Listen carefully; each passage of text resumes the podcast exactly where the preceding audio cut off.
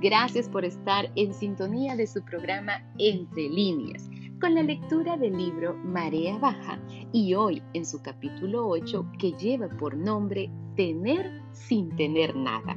Así que comenzamos.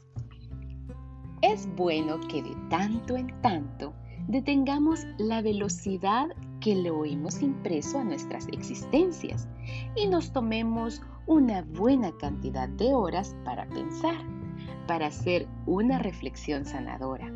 Eso es bueno. Analiza conmigo. En todo lo que haces, ¿te realizas o te desgastas? Hmm. Y aunque todo proceso de producción de resultados conlleva en sí mismo un desgaste de energía, lo cierto es que no todo desgaste conlleva propósitos de realización. El desgaste tiene como sinónimos palabras tales como deterioro, daño, ruina, alteración y decadencia. Cuando la obtención de un resultado me deteriora, arruina, altera y produce daños de toda clase, jamás deberíamos definirla como realización, ni mucho menos justificarla como el supuesto precio a pagar para conseguir lo que se quiere obtener. Hablando de obtener, es debido a ese afán que miles de personas deterioraron su salud, arruinaron a sus familias, dañaron sus matrimonios, alteraron sus prioridades y decayeron en sus valores, llegando a cierto punto de la vida en el que, aún mostrando el premio obtenido, no repararon en la triste y dolorosa realidad del precio que inútilmente pagaron para transformarse en personas que no eran ni tampoco querían ser. Ellos tienen casas, pero no familias. Tienen dinero, pero no alegrías. Tienen posiciones, pero no convicciones. Tienen empleados, pero no respeto. Tienen socios, pero no amigos. Tienen ideas, pero no escrúpulos. Tienen conocidos, pero no incondicionales. Tienen mujeres, pero no esposas. Tienen hijos, pero no honra. Tienen traiciones, pero no lealtades. Tienen satisfacciones, pero no sonrisas. Tienen todo, pero no la paz. Tienen, pero no tienen. El desafío está en lograr que el precio que se paga en todo proceso de producir resultados, en materia de tiempo, esfuerzo, sacrificio y recursos, tenga su propósito más justificado, la realización. Defino el acto de realizarse como la experimentación de ese sentimiento de indescriptible placer inconmovible de paz y plenitud interior que produce estar haciendo no lo que se puede, sino lo que se quiere. No lo que aparece, sino lo que se ha buscado.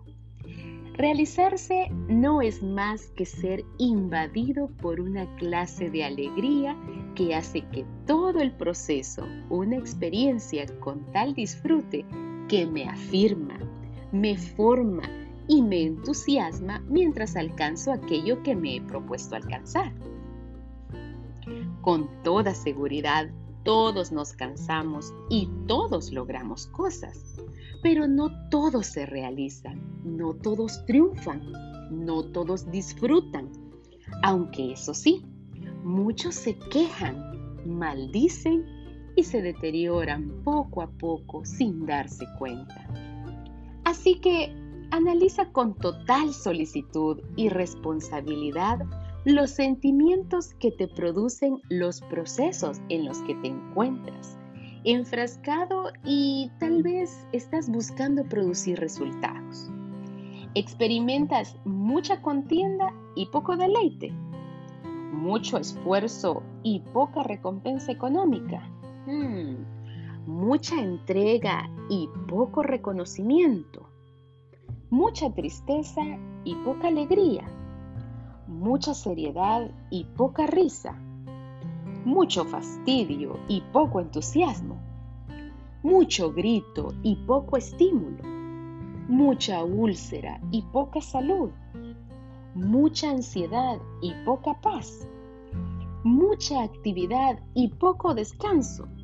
Analiza, por favor, analiza, porque es muy posible que en vez de estar realizándote con lo que estás haciendo, te estés deteriorando, desgastándote y convirtiéndote en una persona que no quieres ser.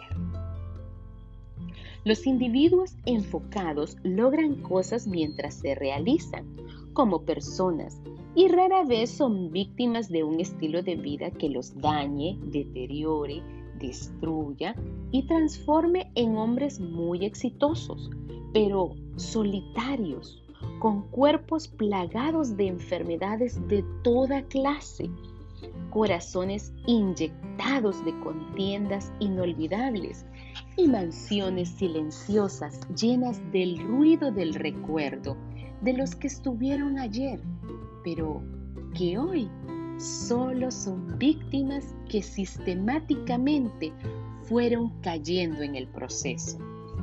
Logra cosas, pero no te dañes a lo largo del trayecto. Alcanza sueños, pero no te quedes solo en el camino.